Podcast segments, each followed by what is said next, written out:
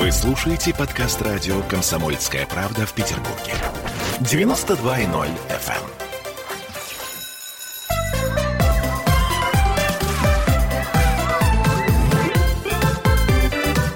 Родительский вопрос. Всем привет! 11.03 в северной столице. Это значит, что мы начинаем наш разговор с родителями о детях. И сегодня в студии у нас Наташа Романова. Наташа, привет! Привет! Мы будем говорить о грамотности. И э, напомню, что мы в прямом эфире и ждем ваших звонков. Если вдруг вы хотите позвонить, то телефон наш не изменился. 655-5005. Также у нас есть Viber, WhatsApp и есть трансляция ВКонтакте, под которой вы можете нам оставить сообщение. Мы на него обязательно ответим. Начнем с хорошей новости. У Наташи вышла книжка. Наташа, покажи. Что это за книжка? Самая главная новость сегодня заключается в том, что вчера мне пришел тираж новой книги «Идеальная грамотность в экстремальных условиях». Тут идет речь о том, как сдать тестовые экзамены ОГЭ и ЕГЭ без единого грамматического правила. О как! А, не поверите, друзья мои, но сегодня мы будем говорить о том, что правила нам не нужны. Точнее, что правила и грамотность — это не есть прямая взаимосвязь. Кстати, а, вчера я а, буквально здесь, недалеко на Петроградской стороне, увидела чудесную совершенно а, надпись, которая сделана, естественно, заводским путем, вот, и написано там так. «Сквоздяной проезд по Большой Разночинной в направлении от Чкаловского закрыт». А, это, ага, это, что хочешь, чтобы я прокомментировала эту ошибку? Я просто, а, да, я как раз, мы обсуждали эту тему с коллегами и подумали о том, что, скорее всего, это есть квазиграмматизм. Это да? совершенно точно, это самый настоящий квази, то есть ложный мнимый грамматизм. Всегда такие ошибки идут в сторону каких-то лишних букв. Это из разряда учавствовать, э, в котором очень любят многие чавкать и писать его через «в», дермантин, где никак никакого нет. Точно так же и это слово по аналогии со словом «праздник».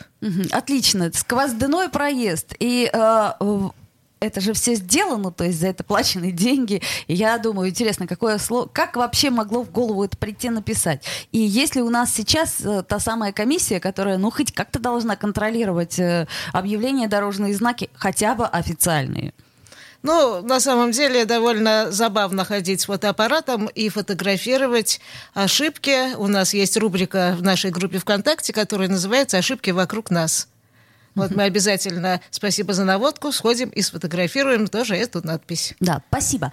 Итак, э, мы говорим о том, что э, если э, ребенок пишет неграмотно, то это совершенно не значит, что надо заставлять его с утра до ночи э, читать правила русского языка. Это раз. И второе, я помню, что у нас, когда э, ты неправильно писал какое-то слово, э, сажали после уроков, и ты должен был 200 тысяч раз его написать, не помню точно сколько, но помню, что целую страницу исписать этим словом. Я хочу сказать следующее. Вот эти разговоры по поводу того, что нужно усиленно учить правила, и чем больше ты будешь знать правил, тем ты будешь грамотнее писать, и тем самым исчезнут все твои проблемы с письмом, распространяют родители, которые сами на самом деле не помнят никаких грамматических правил. Ни один нормальный человек никогда в жизни при письме не станет вспоминать всякие грамматические категории, он давно о них забыл и не понимает, что они означают. Более того, того, они никогда, эти люди, не пользовались ими. Всякие падежи, склонения, спряжения и там разные виды глагола и так далее. При письме они не дают решительно ничего тому, кто пишет. И распространяют эти правила родители. Мы проверили это, то есть все опытным путем.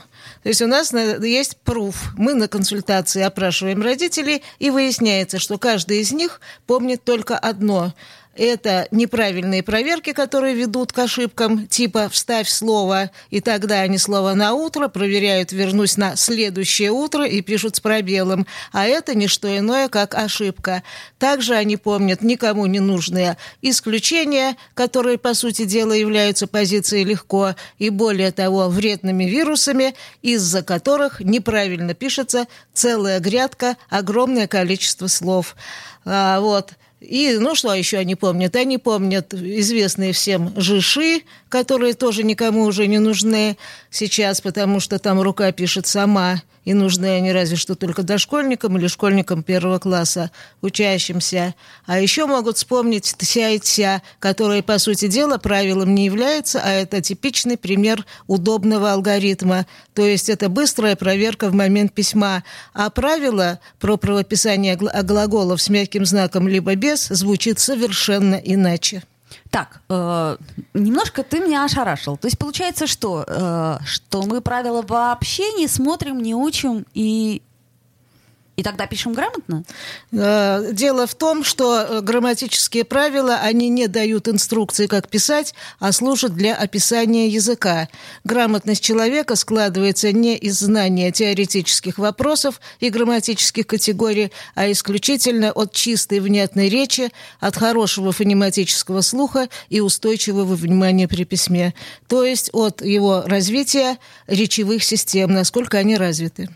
Ну вот э, нам задавали вопрос э, буквально э, на днях. Э, вопрос простой. Все в семье грамотные, двое детей, один из них неграмотный. Чем причина? Причина в том, что он что? Мало читает, ну это понятно, типичная история. А, как так может быть? Мы уже говорили неоднократно о том, что если есть э, некая патологическая безграмотность, а патологическая это, говоря по-простому, а, двойки и тройки. То есть, э, а родители хотят, чтобы было 4 и 5, и сам ученик тоже этого очень сильно хочет, но не может. Речь идет о незрелости речевых систем и о детской подростковой дисграфии. Угу, понятно. Но э, дисграфия это не имеет, опять-таки, ничего общего с тем, э, сколько родители заставляют читать и сколько заставляют заниматься языком. Вот я давно хотела тебя спросить. Вот смотри, когда мы учим иностранный язык, то чаще всего все-таки мы начинаем учить его э, со схем, что может быть неверно, но тем не менее. А, я так понимаю, что с русским языком такая история не, э, как, как это сказать, не работает. Это я бы язык. не стала проводить параллели с изучением иностранного языка как второго языка, потому что он изучается уже тогда, предполагается, когда у человека освоена речь на родном языке. То есть это разные структуры коры головного мозга. Угу. Понятно. А, так, ну, друзья мои, я еще раз напомню, что мы в прямом эфире, что сегодня мы говорим опять о грамотности, говорим о том, а, как все-таки научиться писать грамотно. И прежде всего запрос очень простой от родителей. А, сделайте, пожалуйста, так, чтобы мой ребенок получал четверки и пятерки, а не двойки и тройки. А, есть какой-то... Можно я да, скажу по этому поводу следующее? Значит, мы занимаемся разными вещами не потому, что школьная программа плохая, а наша автором, которой я являюсь, хорошая, а просто у нас разные другие цели и задачи. Я занимаюсь теорией истории ошибок, и помог... мы помогаем учащимся минимизировать, сократить количество ошибок, а не изучить грамматику как науку строение ее и различные разделы, потому что это цель школьного обучения, а вовсе не практическая грамотность. Мы же занимаемся практическим письмом. Вот. И в этом деле, я вот, поскольку я являюсь специалистом по происхождению ошибок, знаю их причины, я хочу сказать, что э, очень плохо влияет на становление грамотности то, что появление э, в школьной практике такого понятия, как орфограмма. Потому что орфограмма приучает учащегося везде видеть трудность, везде подвох, там, где на самом деле этого нет. Но не надо забывать, что он пишет все-таки на родном языке, и поэтому, э, значит, писать текст э, так, с таким, значит, настроением, как будто бы он пробирается по какому-то заминированному полю, и на каждом шагу его подстерегает опасность, это неверно.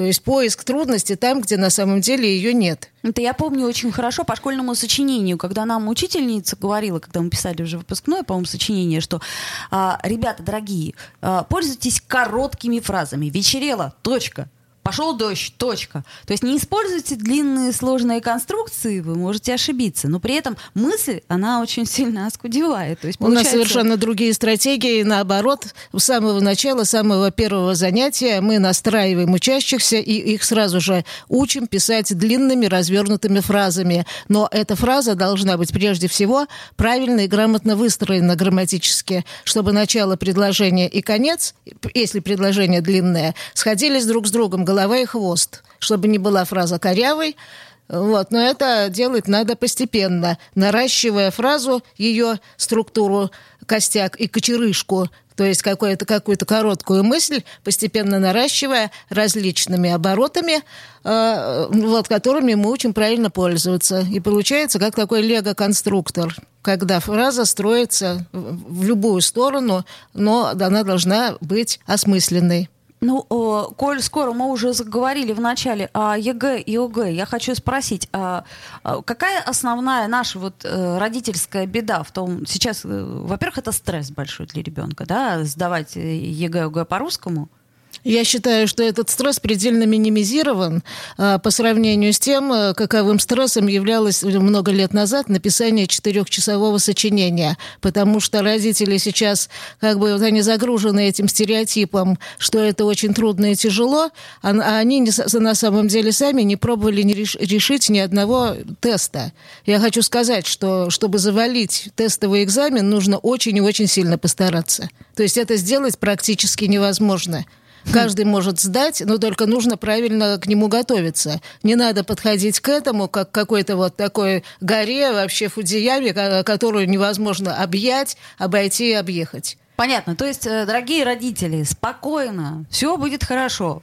Главное подойти с чувством, с толком, с расстановкой и максимально помочь своим детям. Ну, во-первых, прежде сделать. всего, тот э, ученик, который, которому предстоит сдавать ЕГЭ и ОГЭ, это не ребенок и не дети, а, в общем-то, ну, человек, который должен осмысленно подходить к сдаче этого испытания без всяких родителей. Наташа, сейчас сделаем небольшую паузу, после которой вернемся в эфир, послушаем рекламу.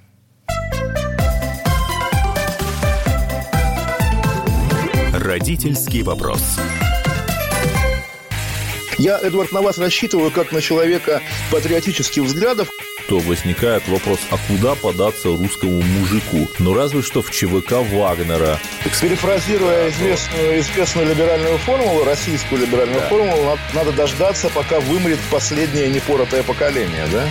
Отдельная тема с Олегом Кашиным и Эдвардом Чесноковым.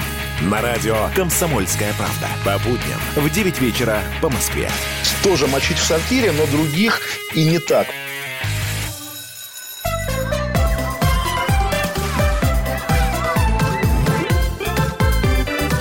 Родительский вопрос. 11.16 в Петербурге. Мы продолжаем наш разговор о грамотности. И вот эти вот все сложные конструкции, которые нам кажутся неподъемными, которые пугают нас, чем ближе май, тем больше пугают, потому что у кого-то в этом году дети поступают, кто-то сдает в этом году ОГЭ. А родители нервничают, дети, соответственно, перенимают нервы, и учителя еще больше накручивают. Да, это очень важно, очень важно сдать хорошо. А конкурсы огромные. Словом, все нервничают. Что мы можем сделать для того, чтобы не нервничать? Учащийся всегда копирует э, ролевую модель, э, ту, которую ему демонстрируют родители. Родителям прежде всего нужно дистанцироваться от э, процесса подготовки к экзамену и предоставить больше самостоятельности учащемуся. Угу. А, что касается подготовки и что касается вот этих вот всех, э, как это сказать, орфограмм, всего, всего, всего вот очень сложного, которое до сих пор вызывает у меня такое легкое шевеление ну, волос. Да, кстати, я хотела закончить свою мысль насчет орфограммы. Значит, появление орфограмм очень плохо повлияло в свое время на грамотное письмо учеников, потому что появился страх письма, и сильно это повело обучение в сторону, э, значит, в сторону от цели писать без ошибок. Давай напомним, что такое орфограмма для тех, кто, может быть, подзабыл и не успеет Это погуглить. мнимая опасность, мнимая трудность, соответствующая тому или иному описанию. Угу, То есть угу. это к тому, что правила не дают инструкции, не дают опоры, а только описывают уже имеющиеся в языке явления. Угу. А, вот. А еще очень плохо влияет э, вот эта вот практика подчеркивания аккуратненько карандашиком или зеленой ручкой так называемых орфограмм, потому что происходит следующее. Пишет ученик и так с трудом, и внимание все время рассеивается. И вот он должен положить ручку, взять карандашик, нарисовать там какой-нибудь этот суффикс, положить карандаш, взять ручку, продолжать писать, а потом снова и снова. То есть вот это очень много сменяющих друг друга паразитарных движений, решений, совершенно ненужных, которые сбивает и так внимание, которое ему с трудом удалось э, собрать, собрать и, в общем-то, как-то направить на письмо. А это очень сильно сбивает и отвлекает. Есть получается, что же делать-то? Общую школьную программу менять? Ну, глобально. Я могу предложить только практики, которые, э, значит, делаем мы на занятиях э, предлагаем учащимся. На всю школьную программу давать инструкции я не имею такого, таких полномочий, да, если честно, такого интереса.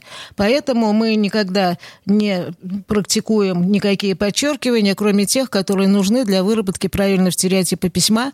Все нужно писать очень быстро, не думать принимать решение еще быстрее, чем написано слово. Решение уже давно должно быть. И его эту скорость обеспечивает применение простого алгоритма, который не нужно учить. Алгоритм работает как часы. Это не параграф какой-нибудь длинный и не правило невнятное, а он дает очень точную опору и совершенно однозначный ориентир. А, когда ученик пишет, у него готовое решение. Как бы загорается лампочка, он заранее знает, рука у него пишет сама. Но эта рука должна в тот же момент сделать соответствующее очень простое и быстрое обозначение графическое техническая для того, чтобы мелкая моторика руки работала синхронно с принятым решением как бы с головой. Но вот по-простому говоря, чтобы синхронизировать работу пишущей руки и ну, головы, скажем так. То есть быстро, не задумываясь. Быстро, быстрое принятие решений. Нужно всегда действовать быстро. Ни в коем случае при письме нельзя думать, рассуждать. Значит, вот так, как в школе, а ты подумай, реши, что это тут за часть такая речи, и как она там пишется, с какой-нибудь частицей. Во-первых, он теряет время. Во-вторых, это отвлекает. Вся проблема малограмотных учащихся в том, что у него нет внимания. Ему трудно очень сконцентрироваться и собраться. А вся вот э, все эти раздумья о смысле жизни и так далее, только еще больше уводит его от желаемой цели. Нет, ну логика это мне понятна. Мне просто непонятно немножко, что с этим делать. И как э, э, в домашних условиях мы, ну, предположим, еще это можем организовать. Хотя тоже очень сложно. А, а если хорошо, если при том, что он не задумывается, все равно пишет быстро, но пишет неграмотно. Потому что у него нет опоры. Такую опору не может дать школьный параграф, э, не может дать описательная грамматика. А что делать? Такую опору может дать только алгоритм. Нужно заниматься по специальной программе. Этой программе уже больше 30 лет. Вот я ее автор, и мы научили огромное количество людей. К нам сейчас ходят учащиеся 11 классов. Это дети тех, кто учились у нас в начале 90-х годов.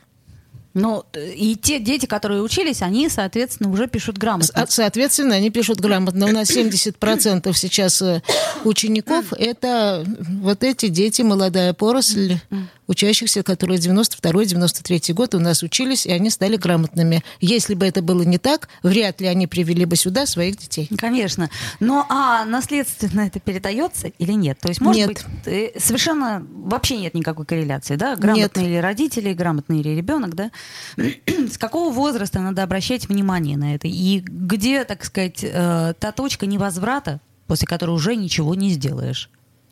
Такой точки не существует, как раз наоборот, чем более, чем старше человек, тем легче его научить по этой программе. Тогда у него зрелые речевые системы, и на него все это очень быстро ложится. На третий день обучения взрослый человек у нас пишет без ошибок. Угу. То есть получается, что сознательность, да, и самоконтроль, он идет только в плюс.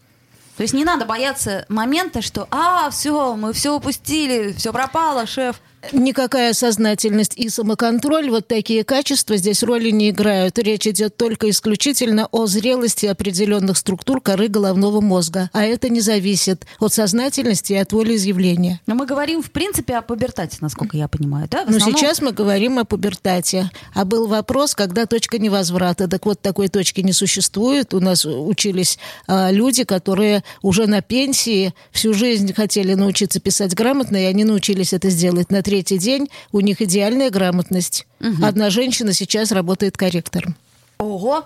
А, дорогие друзья, если вдруг у вас есть какие-то проблемы с работой, но вы при этом еще и неграмотно пишете, так, э, собственно, позанимайтесь и корректорами будете. А корректор, между прочим, очень редкая профессия, потому что очень мало кто сейчас э, до конца понимает, э, насколько грамотно можно построить пр- предложение и видит ошибки в тексте, насколько я понимаю, да?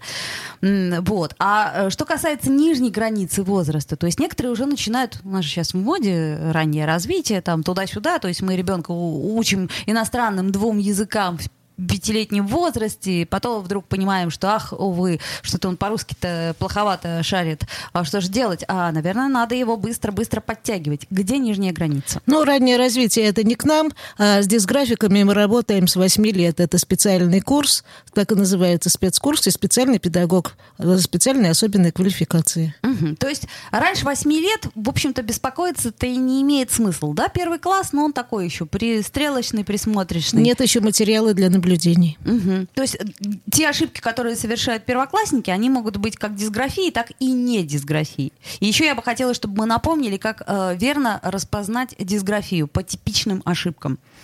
А, Тогда возьмем средний возраст, э, давай возьмем учащихся шестого класса, седьмого, вот так. 12-13 лет. 12-13 лет. Любой родитель может это сделать по следующему наблюдению. Во-первых, это, само собой, достаточное количество ошибок. То есть их много, и никак не получается, чтобы их было меньше. Одно и то же слово он может написать правильно, то есть знает, как писать, и тут же берет и пишет его все наоборот. А, Во-вторых, типичные проявления – это а, тяготение к разрывам, к пробелам в словах. Ни в коем случае не наоборот. Это когда пишут все раздельно, вместо того, чтобы писать слитно. Ну, Надолго, навсегда с пробелами. Да-да-да. И правила тут только мешают. Нехорошо, некрасиво и так далее и тому Мгм, подобное. так. Это раз. Значит, вот э, пробелы. И взрослые должны обратить внимание прежде всего на свое письмо, потому что э, они пишут точно так же, многие из них. В результате того, что они сами были дисграфиками, многие из них э, в школе, а во-вторых, еще из-за того, что они пользуются э, тем самым правилом, которым пользоваться ни в коем случае нельзя, вставляя слово для проверки. Да. Они в анкете, которую заполняют перед поступлением ребенка к нам на учебу, а, заполняют анкету. Там есть вопрос. Почему, ваше, значит, ваше мнение, почему ваш там, ребенок пишет с ошибками? И многие родители отвечают одним словом «невнимательный». Причем это слово, все они, подавляющее большинство, абсолютное подавляющее большинство, не поверишь, пишут с пробелом «невнимательный». Потому что вставляют слово слишком... Совершенно верно. И у нас этих анкет накопилось просто огромные-огромные пачки вот, э, именно с таким словом. И однажды я показывала на выезде в другой город, на лекции, э, когда показывала типичные системные ошибки, а, просто их на видео несметное количество анкет с одним и тем же словом, написанным с одинаковой ошибкой. Мгм. А квазиграмматизм это немножко другая история, да? А квазиграмматизм это когда простое слово, которое очень легко написать, не применяя никаких правил и не думая, например, пиджак, плакат, они слышатся в одном «и», а в другом «а», они э, наоборот «е» и «о», пишут с «е» и с «о». Пиджак, плакат. Вот это типичные э, квазиграмматизмы, кваги. Правильный через «е», в смысле правильный, диковинный через «е», диковенный. Так вот, все эти слова есть у нас э, в тесте, который ученик э, пишет, у нас пишут э, учащиеся текстик небольшой перед тем, как, еще до обучения, перед тем, как пойти учиться. И там они все тоже эти слова пишут с квагами, с. Правильный, правильный, а диковинный, диковинный. Это типичные кваги. Ну что ж, подводя итог э, нашему разговору, я вот что хочу сказать. Никогда не поздно. Это хорошая новость.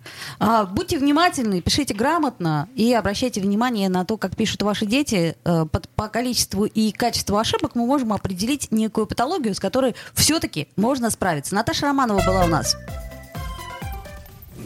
Присоединяйтесь к нам в социальных сетях. Подпишитесь на наш канал на YouTube. Добавляйтесь в друзья ВКонтакте. Найдите нас в Инстаграм. Подписывайтесь, смотрите и слушайте. Радио «Комсомольская правда». Радио про настоящее.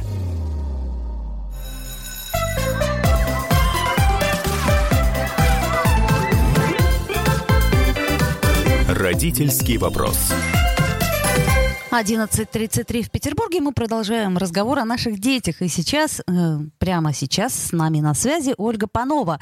Оля, добрый день. Олечка, добрый день. Дипломированный нутрициолог сегодня нам расскажет о том, сколько и каких овощей нам нужно давать нашим детям. Овощи-то они же все полезные, правда, Оля? Есть-то их можно в неограниченных количествах.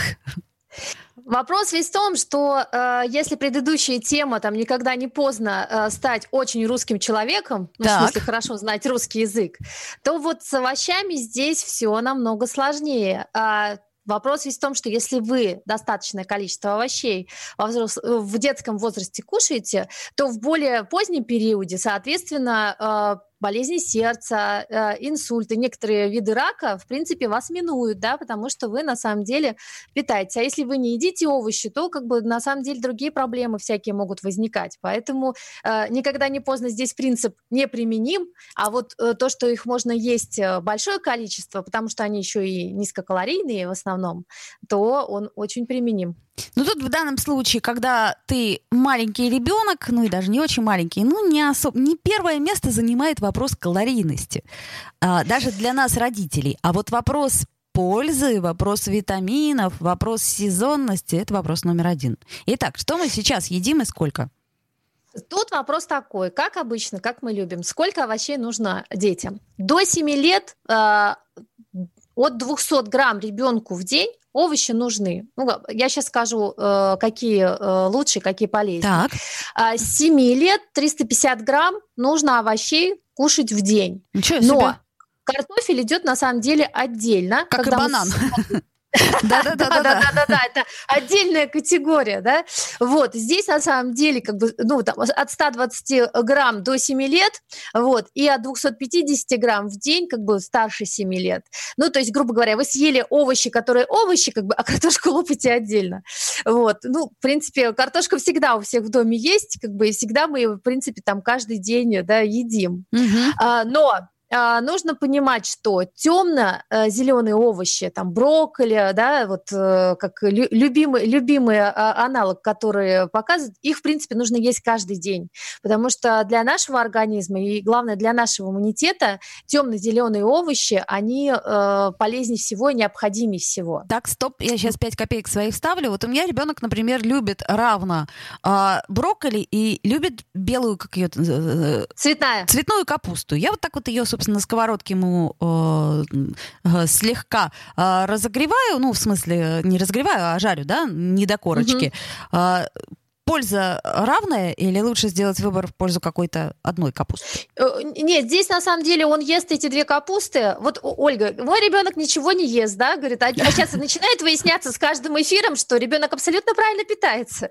А, только, ну, э, на самом деле, когда мы берем ту же самую брокколи, а, брокколи ее можно и в сыром виде есть, да, то есть и в салаты добавляют так. Но mm. а, то, что касается брокколи, она в вареном виде еще полезнее, Ого. чем э, в сыром, да. То есть если вы ее будете отваривать просто, ну и так он будет как бы грызть, а потом ее же как бы отваренную можно там и сыром как запеканочку запечь, и э, цветную туда добавить тоже э, хорошо. Вот цвет, цветная она по своей как бы пользе, э, ну нельзя так говорить, но в принципе по своему составу чуть менее, скажем так, насыщенная, но она тоже очень полезна. Uh-huh. Вот, э, соответственно, это очень хороший вариант того, что э, есть. Вот, э, ну не знаю, как лайфхак, да, любят говорить. У меня, например, э, брокколи стоит сваренный в холодильнике, когда нужно э, ребенку дать овощи какой-то гарнир, как бы я ее оттуда достаю, абсолютно спокойно в микроволновке разогрела, да, либо да, да. как бы сделать запеканочку с сыром. Все, что с сыром дети едят, замечательно, да?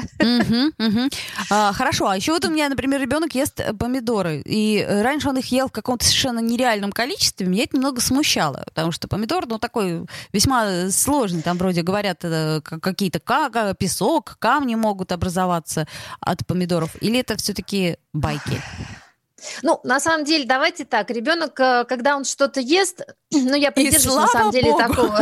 И слава богу, да-да-да, потому что я такое количество э, от подписчиков получаю э, информации, что мой ребенок ничего не ест, кроме трех продуктов, ну, вот, э, соответственно... Один из которых э, Мишки Барни, это антиреклама. И, соси, и сосиски. И сосиски, да-да-да. Вот, то, э, когда ребенок ест овощи, и дай бог, как бы, что он их э, съест. В принципе, дети, э, ну, в зависимости, конечно, от возраста, Но пока они там до э, 5 лет, там, до 10, они, в принципе, с полезными продуктами не перебарщивают, ну, никак. Это да? точно. Вот. Соответственно, как бы, вот если потребность есть такая, мы же за собой даже иногда замечаем, что-то мне вдруг захотелось вот этого. Ну, если для женщин, если не беременна, как бы, да, то что мне захотелось, все равно на подкорке, как бы, как мы понимаем, какого витамина нашему организму не хватает. Да. И э, через вот эти что-то вот захотелось, особенно если это что-то захотелось из овощей, так это на самом деле э, супер, потому что вот, например, как бы то, что мы э, ребенку даем овощи, да, они же, ну, во-первых, как бы дают энергию ему, Мгм. они дают витамины, которые в них есть, это антиоксиданты, как бы в том числе, да, как бы то, что ребенку тоже необходимо, чтобы справляться э, со всем. Это клетчатка, да, и клетчатка на самом деле ребенку очень нужна в питании. И, ну, вода, вода, как бы воду надо пить, помним, да? Да-да-да, напоминаем, лучше воду. Да, но э, самая большая проблема э, в том, что вот и мне родители очень много пишут, что не приучить детей к овощам. Ну, Вот у меня, ну, например, не ест морковку. Не ест и все, и вот хоть ты кол на голове тиши, не, не будет он есть морковку ни в каком виде. Нет, еще в вареном может быть, но в сыром нет. А я тогда вопрос, Оль, задам. А вы на самом деле выпечку из морковки пытались сделать? Вы имеете в виду там морковные всякие пирожки? там? Морковные кексы могут быть. На самом А. деле морковные ломтики можно делать, там минимальное количество как бы муки, а морковный торт, он в принципе на самом деле очень-очень-очень вкусный. А, ну, даже, ну, как бы его можно даже и без сахара сделать с яблоками, и вот так будет. И на самом деле это тоже ребенок будет есть овощи. А морковка в вареном виде, она тоже на самом деле намного полезнее, а, чем э, сырая. Ну, О, нельзя преуменьшать Отлично. так, но Мгм. у овощей есть такое свойство, как бы просто единственное, что овощи что? Их нельзя сильно переваривать, и чтобы, например, когда мы в салат э, варим морковку, некоторые ее чистят, да, чтобы она там потом ее не чистить, сварилась лучше. Так вот, на самом деле морковку надо добавлять в воду, которая уже закипела, Так. потому что иначе вывариваются э, то, что нужно у вас в воде остается, как бы вы сливаете. Ну, не все, но как бы зачем э, и так э, забирать то, что нам нужно. Вот. И э, когда она в кожуре, а потом вы можете уже э, ее почистить, и она на самом деле в таком виде будет полезнее. То есть с овощами на самом деле очень много хитростей, но варить их долго нельзя, потому что они тогда в воде отдают свои э, витамины, и вы на самом деле недополучите то, что могли бы из этого овоща получить. Поэтому чуть-чуть, чуть-чуть буквально. Вопрос про мороженые овощи. Естественно, не у всех у нас есть возможность и хранить овощи, и не всегда есть возможность купить капусту, ту же э, брокколи зеленую. Мороженые овощи это плохо? Э, Мороженые овощи тоже хорошо, э, на самом деле, потому что сейчас ведь технология такая, глубокая заморозка, э, и, в принципе, это альтернатива. Ну, то есть у нас сейчас в магазинах много овощей, которые есть, которые, ну, там, нашего региона, да, то есть мы же Мгм. всегда кап- капусту ели и все остальное. Мороженые овощи хорошо. Э, И я, например, э, горошек, ну, суп из гороха, э, гороховый суп варишь, как бы, ну, вот из гороха сушеного, но я, например, очень люблю делать куриный суп и мороженый горох добавлять. Мороженые овощи, э, они сохраняют все, что э, у них есть. Ну, Мгм, никаких мгм. проблем нету. Самое главное, чтобы это все-таки вот э, самое плохое, когда овощи размораживаются, замораживаются, Это когда у да. них там, ну, Мгм. лед. А так, в принципе, если все нормально, как бы с хранением, со всем остальным, то супер. Кстати, а, по поводу овощей, если мы берем квашеную капусту, а, многие немножко забывают, как бы, потому что в э, свое время квашеной капусты много ели. Вот квашеная капуста, она на самом деле тоже еще полезнее становится, да, то есть это витамин С, это имму- иммунитет. И, соответственно, квашеную капусту тоже хорошо кушать. То есть, стало быть, овощи это как раз то, в чем переборщить мы не можем. То есть, ест ребенок, так и слава богу, давайте ему, давайте овощей как можно больше. Как можно переборщить в том, что э, а, овощи, да, то есть борщ это же как бы много-много разных овощей, э, потому что я в свое время еще после э, института, когда работала официанткой, у меня французам объясняла, что такое борщ, и объясняешь им, это много-много овощей, вот, поэтому переборщить с овощами, мне кажется, невозможно. А вот что касается, например, такой штуки, как авокадо. Нам вроде как не свойственно нашему региону, но говорят, что очень полезно. На самом деле авокадо полезно. Э, Я не буду перечислять, потому что у нас ограниченный эфир много-много всего, но я вам хочу сказать, есть один момент, почему-то про который не говорят. А, у меня, например, на авокадо, когда э, я его много как бы ем, начинается аллергия. Mm-hmm. И он на самом деле аллергенный продукт. И если вы хотите все-таки здоровья своему ребенку, не надо перебарщивать. Вот, кстати, Оль, правильно, не надо перебарщивать с экзотическими да, овощами. Нужно на самом деле все-таки, мы с вами вот это вот и про фрукты говорили, да. э, своего региона, как бы местные э, овощи. У нас тоже их достаточно как бы большое количество, и плюс мы э, все-таки, э, как это, дачно, дачные хозяйства как бы у многих, э, да. и выращивают как бы то, что им нужно. Но у нас в магазине присутствует большое количество и местного свекла, не надо забывать про свеклу, да, э, у нас морковь, картошка. Ну, мы на самом деле, у нас есть из чего выбрать, и у нас есть замечательно то, чем мы можем обогащать свой организм, помимо разной экзотики. Про тыкву мы не забываем. Тыква, а, точно совершенно. Тыква, огурцы, помидоры, а, морковь, то есть все, свекла, а, все чудесное, все у нас есть, все наше. В общем, Овощной Вперед. сок, Оль, еще момент. Вот то, что касается фруктового сока, то, что я говорила, а, там сахара много, да? А вот э, овощной Олечка, сок это то, что у полезно. У нас время заканчивается, но мы, когда будем говорить о зелени, поговорим и о соках. Спасибо. Ольга Панова была у нас на связи. Родительский вопрос.